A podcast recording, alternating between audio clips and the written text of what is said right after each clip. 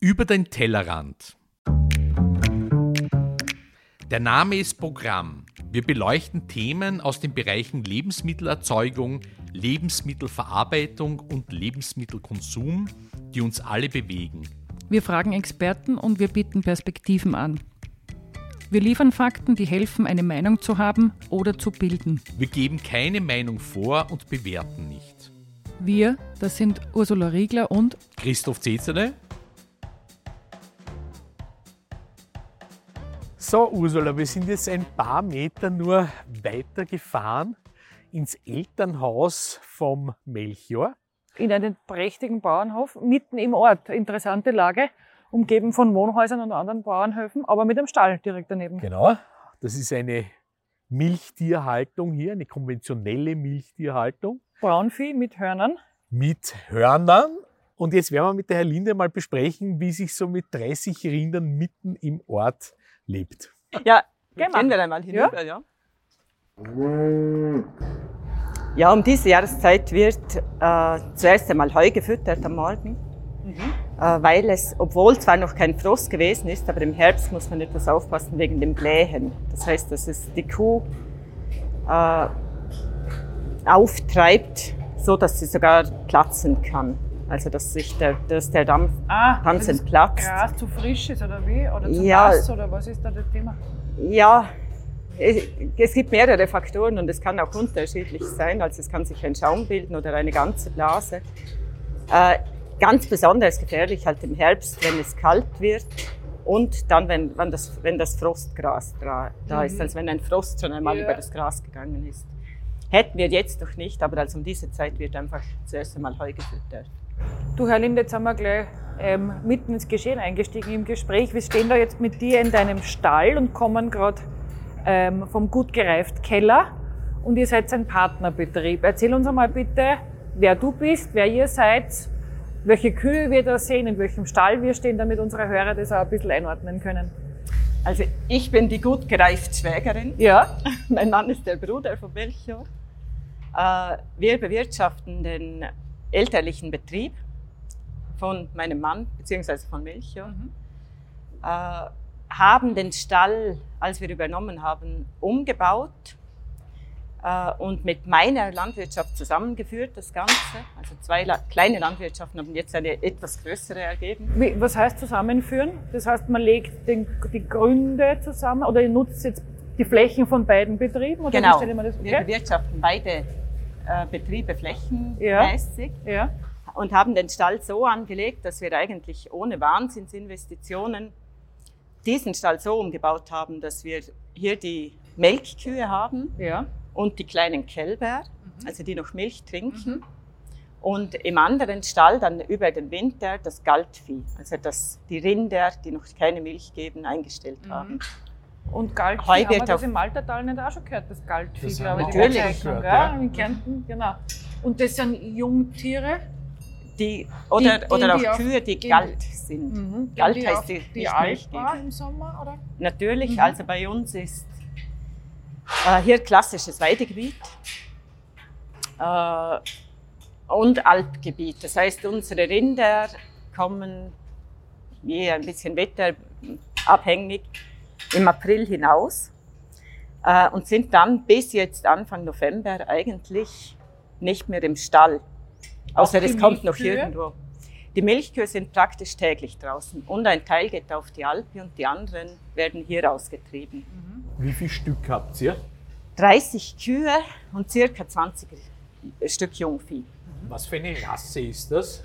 Braunvieh, allerdings Braun Swiss und nicht Original Braunvieh, wobei wir aber so altmodisches, so altmodische Braun Swiss haben, weil wir eigentlich keine Züchter sind, dass man uns schon öfters gefragt hat, ob es original ist. Okay. Wobei man schon den Unterschied sieht. Wir haben jetzt gerade hier eine Junge, die wirklich einen Originalvater Ja. hat. Das schauen wir uns jetzt an. Und da sieht man den Unterschied sofort. Die Damen schauen alle sehr irritiert, weil natürlich jetzt Fremde im Stall sind. Die kennen Ja. uns nicht. Sehr Da, da wir fünf Kinder haben, sind sie aber einiges. Also das ist Felicitas. Okay. Und da sieht man schon, also sie ist kleiner, Ja. Ein So bisschen stämmiger, stämmiger. Ja, also Aber eine eigentlich Schönheit. Du, und mir Total fällt was schön. auf, mir fallen zwei Dinge auf. Ja. Sie haben alle Hörner ja. und es ist, wie du es gesagt hast, sie sind alle angebunden im Ja. Stall. Wie funktioniert das System? Warum bindet ihr sie an? Und du hast gesagt, sie sind jeden Tag draußen. Wie, kannst du das ein bisschen beschreiben, wie Äh, das vorgesehen ist? Also der Ablauf ist ganz einfach. Sie sind grundsätzlich im Stall angebunden. Ansonsten hätten wir einen Wahnsinnsstall bauen müssen. Ein größerer, deutlich größeren. deutlich größer und also man muss vielleicht dazu sagen, obwohl wir die Flächen hier hinaus bewirtschaften, gehört uns tatsächlich als Eigengrund nur Ja. da bis zum ersten Zaun. Also wir Ja. hätten keine Flächen mehr um Und den ihr Hof. seid in einer Ortslage, muss man auch beschreiben vielleicht. Ja. Also es ist jetzt nicht, dass ihr irgendwo weit weg seid von anderen Gebäuden, das heißt eher eingeengte Lage. Ah, das muss man hier ein bisschen geschichtlich auch anschauen. Erstens ist im mittleren und hinteren Bregenzerr Wald haben die Dörfer ein Dorfzentrum. Die Flächen li- liegen eigentlich außerhalb. Das ist schon, wenn man Richtung Vorderwald kommt, ist es anders. Ich glaube, dass damals zu Kaiserzeiten, dass man da einmal wirklich planmäßig arrondiert hat. Das heißt, die Hofstelle kommt hinaus, wie Innerösterreich meistens. Äh, um den Hof wird die Fläche gelegt und da ist das natürlich die Bewirtschaftung und alles relativ einfach. Äh, hier äh, sind meistens um die Hofstellen, die ja, in, Orts, in der Nähe des Ortszentrums sind, nur wenige Flächen, die anderen sind weiter draußen. Das heißt also, wir hätten nicht Eigenfläche, um an diesem Standort noch sinnvoll einen Laufstall zu bauen. Okay. Also dann kann ich das Vieh nicht einmal im Frühjahr auf den eigenen Boden hinaus Habt ihr nicht eigene Almen? Weideanteile. Das sind bei uns, es gibt Eigen, äh, Alpen, die ein, Einzelnen gehören, aber das andere sind Gemeinschaftsalpen, Mhm. Agrargemeinschaften, Ja. Äh, wo man halt Weideanteile hat. Okay. Du, und noch einmal, bevor wir zum, zur Alm oder zur Alpe gehen, die Hörner. Das sieht man in Österreich nicht mehr sehr oft, kommt manchmal wieder, eine große Diskussion. Warum haben eure Tiere die Hörner?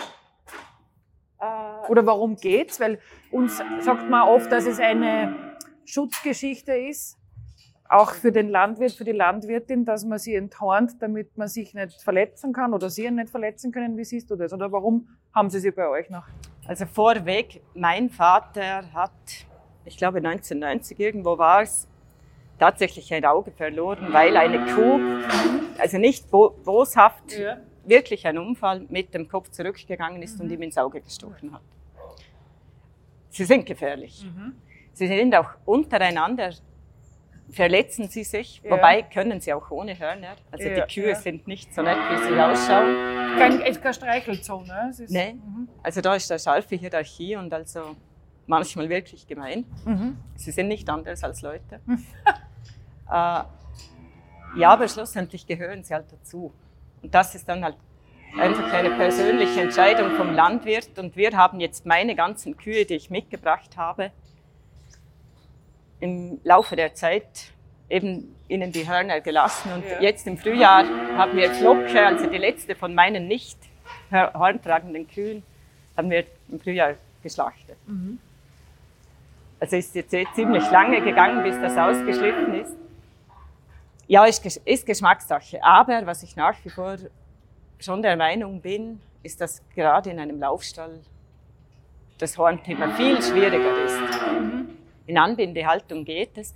Was man überhaupt jetzt hier mit Anbindehaltung auch sagen muss, also die Alpe Untere Pfalz zum Beispiel, auf der wir die letzten Jahre immer unser Vieh hatten, hat ebenfalls einen Anbindestall Okay. und sind ebenfalls auch andere horntragende Kühe. Ja. Also relativ hoher Anteil, sogar bei uns hier.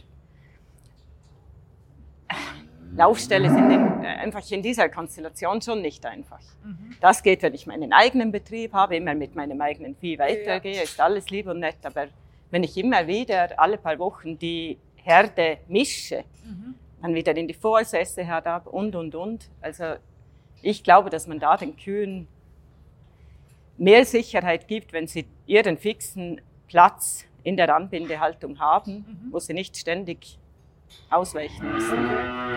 Weil, weil äh, du ein bisschen auch über die Lage des Hofes geredet hast und wir ein bisschen auch in die Vergangenheit blicken und so ein bisschen in die Zukunft, wollte ich dich fragen, sind diese Höfe, so wie dieser hier, nicht sehr stark im Konflikt mit der Entwicklung des Ortes? Mhm. Ganz klar. Deshalb werden sie auch ausgesiedelt mit der Zeit. Also da, also ganz im Ortszentrum unten, wo das äh, GZ ist, also das ist der, ein Geschäftskomplex mit vielen Ja. Wohnungen, da hat ursprünglich ein Bauernhof gestanden. Ganz klar, die werden ausgesiedelt und muss auch so sein. Also mit der Zeit wird es zu eng. Ich gehe auch davon aus, dass wir auch irgendwann ausgesiedelt werden oder wir Oder das ihr fast sagt, müssen. ihr wollt, ja. Also sobald die Anbindehaltung wirklich wegkommt, Dann habt ihr keinen Platz mehr da. nein. Aber ist das, das ist ja ein Auslaufmodell, oder? Ist das, ist das nicht etwas, wo man sagt, das ist an sich oder es ist mit Ja. irgendeinem Jahr verboten und es ist noch eine Übergangsphase? So, sollen wir etwas hinausgehen? Jetzt jetzt kommen jetzt hören Sie nämlich den Bauern auch kurz so. erklären. Jetzt geht's raus, oder? Deswegen sind die so aufgeregt oder warum werden sie jetzt so laut? Jetzt ist wieder Ruhe. Nein, nein. Also jetzt wird es nicht mehr ruhig, bis wir draußen sind. Ich muss plus voraus, weil ich muss äh, Look. Dann gehen wir mit dir. da gehen wir mit. Das heißt, Wirkt das sehr friedlich, die Damen, ja. oder?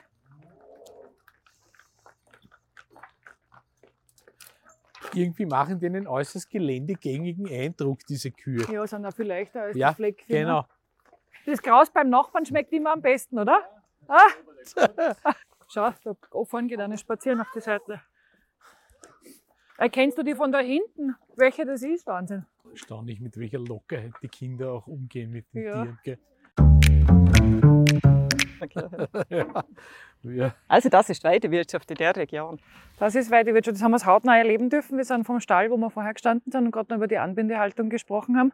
Mit euch gemeinsam, mit der ganzen Familie, mit euren Kühen rauf auf die Weide oberhalb vom Ort. Die kommen jetzt noch ein paar Tage raus und dann ist es vorbei, wahrscheinlich für den Winter. Oder? Ja, weil dann einfach die Flurschäden zu groß sind. Weil es zu weich ist, oder? Ja, genau. Und das andere ist auch, ach, ja, das ist ein, alt, ein pensionierter Tierarzt hat einmal gesagt, eigentlich ist das Gras um diese Zeit fast giftig.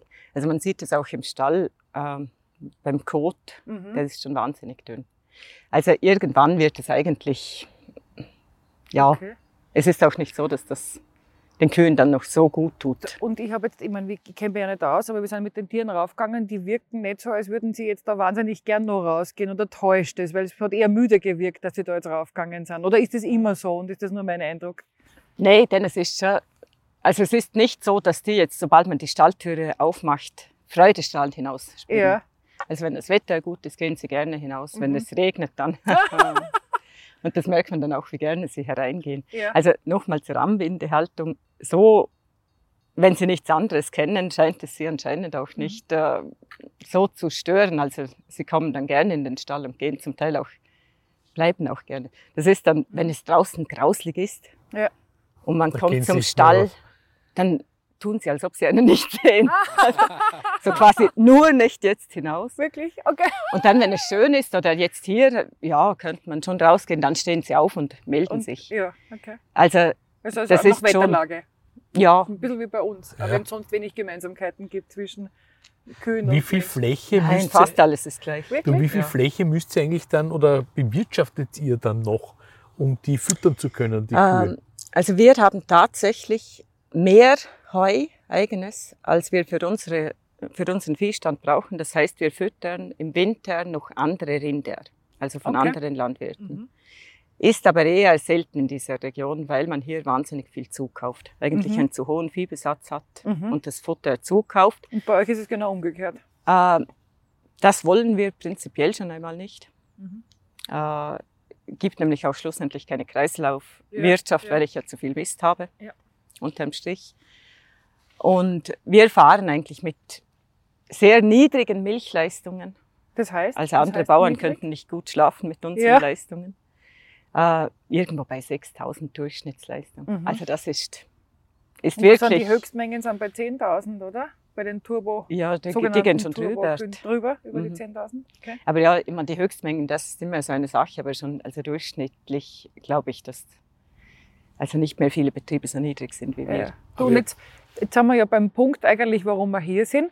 Was passiert denn mit der Milch? Vermarktet ihr die oder verarbeitet ihr die? Wo- Wie hat's, wo ist der Zusammenhang zwischen eurem Betrieb und zwischen gut gereift.at? Der Käse. Also Der bei Käse. uns, ähm, Im Bregenzerwald Wald gibt es in dem Sinn keine Molkerei, das sind Käsereien. Mhm. Äh, deshalb auch die Heumilchwirtschaft ähm, und nicht Silo. Ihr habt gar kein Silo. Mhm. Weil man eben Hartkäse herstellt. Ja. In der Hartkäseproduktion, es wäre schon technisch möglich, die Milch so aufzubereiten, dass man Hartkäse daraus machen könnte aus der Mhm. Silomilch. Aber jetzt bleiben wir einmal beim Normalen und das ist, äh, dass man Heumilch braucht. Ja. Und unsere Milch geht je nach Jahreszeit in verschiedene Sennereien. Mhm. Also im Winter einmal in eine kleine Gemeinschaftssennerei hier unten. Das ist aber noch eine der letzten Halbjahressennereien, die es überhaupt gibt. Mhm. Früher hat es die überall gegeben. Da wurde im Winter die Milch verarbeitet, dann ist man auf die Vorsätze gezogen, hat dort verarbeitet. Das haben wir heute dann schon gelernt, die die, drei Stufen, oder? Im Mhm. Laufe des Jahres. Das heißt, ihr macht keinen Käse, ihr liefert ausschließlich Milch. Genau. Und das hat die verschiedenen Sennereien. Was natürlich schon ist, wir sind in, also sowohl jetzt hier in der Halbjahressennerei oder in den Vorsätzen, das ist nicht ein Milchliefern, ich stelle meinen Tank und das wird abgesaugt, Mhm. sondern das wird im Winter in Milchkannen angeliefert. Äh, Vorsässzeit ebenso, halt, je nachdem, wo Mhm. man gerade ist. Und auf der Alpe, da es eine Ag- Agrargemeinschaft ist, müssen wir auch mitarbeiten. Also Ja.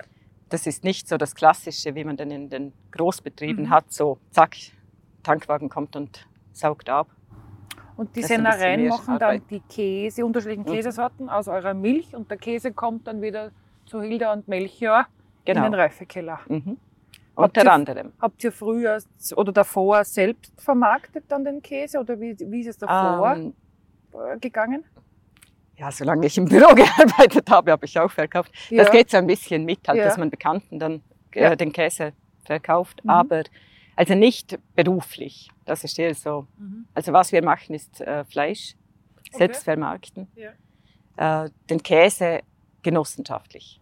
Das heißt Fleisch, das sind auch, das heißt eure Rinder sind auch zwei Nutzungsrinder, wo ihr Milch nützt und dann nach dem Schlachten das Fleisch vermarktet. Ja, genau. Mhm. Wobei Zweinutzung, eher wirklich die Zweinutzungsrasse wäre das Original Braunvieh, nicht die Braun Swiss. Ja.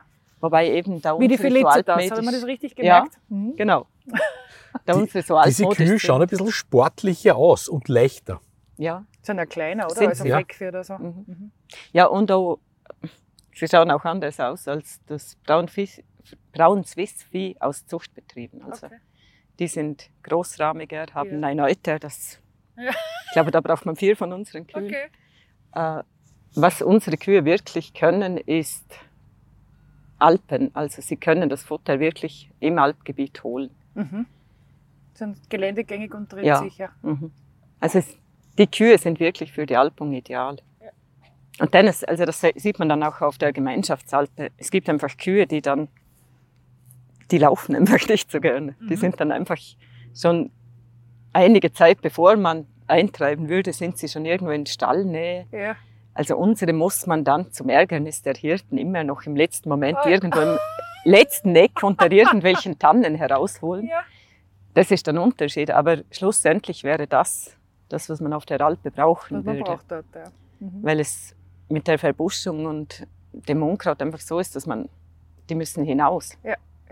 Frei halten eigentlich, ja. Ne? Ja, Nicht, dass die droben sind und den ganzen Tag in Bewegung und Genau, grasen. und die Mhm. müssen das Futter suchen. Es Mhm. geht ja nicht darum, auf der Alpe oben Futter zuzufüttern. Ja, ja. Also ja, es sind, sind andere Kühe an und für sich. Ja, schöner Abschluss, was du gesagt hast, was unsere Kühe können, ist Alpen. Ein Christoph. sehr schöner Besuch hier in Vorarlberg. Wir haben viel gelernt heute. Sehr viel. Vielen lieben Dank. Bitte. Wenn euch diese Episode gefallen hat, freuen wir uns über ein Abo und weitere Informationen findet ihr auf der Website Tellerant.io.